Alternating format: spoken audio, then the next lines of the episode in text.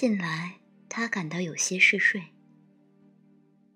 奈奈说：“大约是因怀着小皇子，以致分外可睡些。娘娘无需忧心。”奈奈是照顾他的婢女，也是九天之上整个洗梧宫唯一肯对他笑、唤他一声娘娘的仙子。其他仙子大多看不起他，因为夜华。没有封给他什么名分，也因为他没有仙籍，只是个凡人。奈奈推开了窗，有风拂过，窗外传来一阵脚步声。奈奈的声音含着惊喜：“娘娘，是太子殿下来看您了呢。”他像个木偶人，缓缓从锦被中坐起，靠着窗栏，不知睡了多久。他的脑子不大清醒。虽然刚刚才醒，但仍然犯困，困得不行。被褥陷下去一些，黑发悬浮的太子夜华落坐在床沿。他拥着被子往后一移，一阵静默。他想，他大约生气了。不知从什么时候起，他见到他会有这种惧怕，但惧怕似乎已经成为一种本能，不能让他以为自己仍在闹脾气。不能开罪他太甚，他模糊的想，忍着站立，低声搭话：“今晚星星还亮得好吗？”声音却是颤抖的。他顿了好一会儿，才回答：“苏苏，现在是白天。”他习惯性的想要去揉眼睛。碰到复眼的白灵时，才突然想起，眼睛已经没有了，再怎么揉，还是一片漆黑，什么都看不见。于这茫茫天宫之上，他是个格格不入的凡人，还是个瞎子。夜华沉默了好一阵儿，手却慢慢抚上他的脸。我会和你成亲，我会是你的眼睛，素素。我会是你的眼睛。那只手放在他的脸上，微微冰冷，动作甚至算得上轻柔，却像一把刀子，瞬间扎进他的心。那一夜的噩梦再次恶狠狠地袭来，他恐惧的浑身发抖，一把将他推开，又为这一推惶恐，着力解释：“我，我不是故意推你，你不要生我的气。”夜华来拉他的手。素素，你怎么了？心底的疼像一笔浓墨落在白宣上，肆意浸染。他颤着牙齿撒谎：“突突然有些犯困，你去忙你的吧，我想要睡一会儿，不用管我。”又是一阵沉默。他是真的。不想他再管他。从前万分依恋的怀抱，万分依恋的人，如今已变得让人不能忍受。有时候他会很好奇，他既然那么喜欢那个女子，当初又为什么要答应他那个荒唐的要求？当初，当初，悔不当初。良久，有脚步声起，夜华离开了。奈奈将门轻轻扣上。他抱着被子空落落坐了一阵，待身子不再发抖，才重重地躺回到床榻上，脑子里一时纷乱如云。一会儿是东荒的俊吉山，一会儿是夜华的脸，一会儿是血淋淋的匕首和他那双被弯下的眼睛。他模模糊糊地想：等生下腹中这个孩子。就一定要回俊吉山，那里才是自己的地方。这段孽情从哪里开始，就应该在哪里结束，而且一定要快。他将手放在复眼的白绫上，喃喃说着疼，声音里带着哽咽，却没有哭出来。又睡了一阵儿，奈奈蹑手蹑脚的推门进来，轻轻唤他。娘娘，娘娘，您醒着吗？他压着嗓子咳嗽了一声：“什么事？”奶奶顿住步子。素锦天妃遣婢女送了帖子过来，邀您一同品茶。他烦闷的掀起被子遮住脸，就说我已经歇下了。素锦近来频频向他示好，他精神好时也曾猜测，或许是因为得了他的眼睛，害他成了瞎子。素锦天妃，他多少有些内疚。随即却又失声笑自己的天真，素锦，他怎么会内疚？明明是他让夜华剜掉了自己的眼睛。这些人，他一个都不想再见到，一个都不想再搭理。他已经不再是三年前那个初来乍到、局促不安却又可笑的想要讨所有人欢心的小姑娘了。日近西山，奈奈将她摇醒。说是暮天的晚霞正好斜照到院子里，景致动人，又有不疾不徐的凉风，正适宜到院中坐坐散一散心。他睡了一天，筋骨躺得极懒散，也觉得该走动走动。奈奈搬了把摇椅，要将他搀过去。他抬手阻了他的服饰，自己尝试扶着桌子和墙根，一步一步挪出去。走得有些吃力，时而磕绊，但心中却感到一线光明。一定要早些适应，这些都是必须的。只有这样，以后回到俊吉山，才能一个人好好生活。他躺在摇椅中吹了半刻和风，又有些昏昏欲睡。恍惚中，似乎还做了个梦。梦中又回到了三年前俊吉山上，他初见夜华的时候。玄衣黑发的俊美青年，手持一柄冷剑，一身是血的倒在他的茅草屋跟前。他呆了半晌，手忙脚乱地将他拖进屋，上药止血，瞠目结舌地看着他的伤口自行愈合。不过两日，濒死的一身重伤竟已恢复如初。青年醒来，沉默地看他许久，开口是一把极沉稳的好声音。青年谢他的救命之恩，非要报答。他自觉不过日行一善，施舍了青年两副草药，算不得什么大恩，却绕不过他的执着。他开口要金山银山，青年却只用悠悠目光看着他。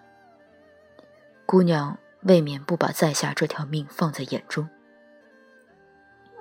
自古来，算是没哪个救命恩人当得他这般没奈何。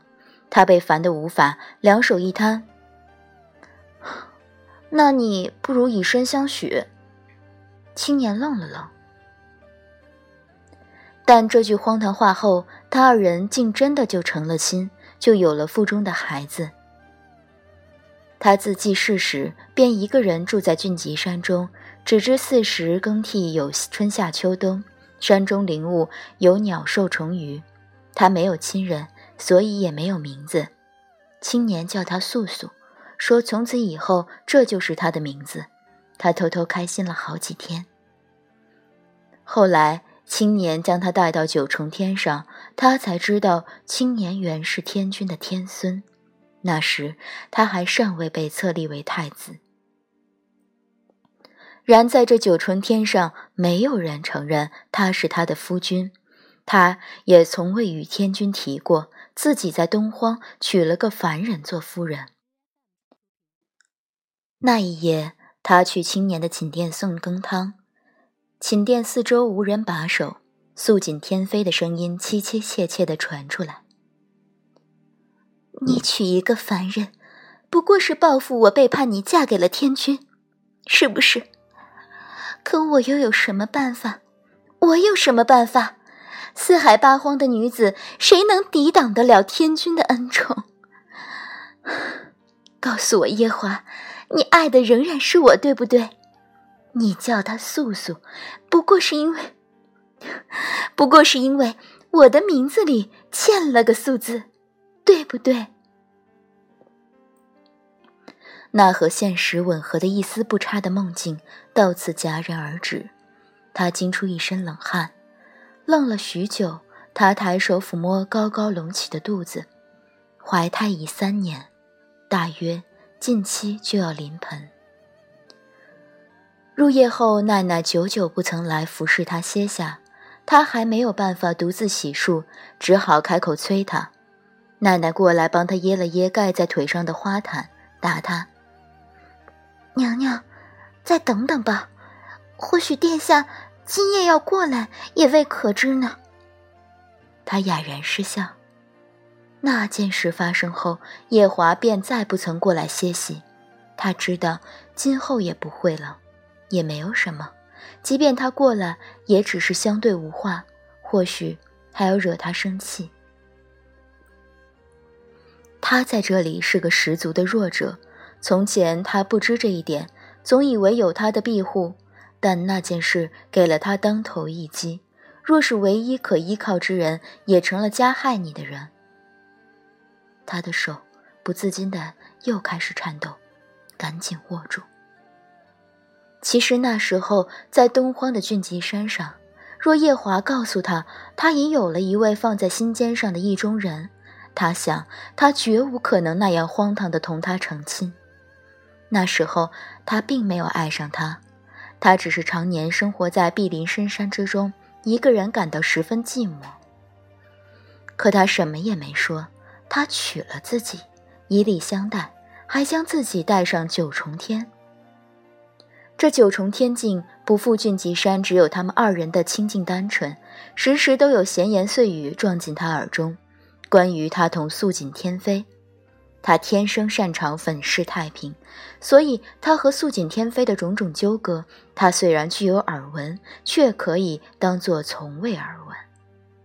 他想，不管怎样，他最后娶的是自己，他们是对着东荒大泽拜了天地发了誓言的，他还有了他的孩子，他那么爱他，总有一天他会被自己感动。而他，也确实逐渐的对自己温柔了。他甚至庆幸的以为，他即便不爱自己，是不是也有点喜欢自己了呢？爱这种东西，有时候会让人变得非常卑微。可那件事情发生了，于是他一梦醒来，代价是失去双眼，失去光明。那一日天朗气清。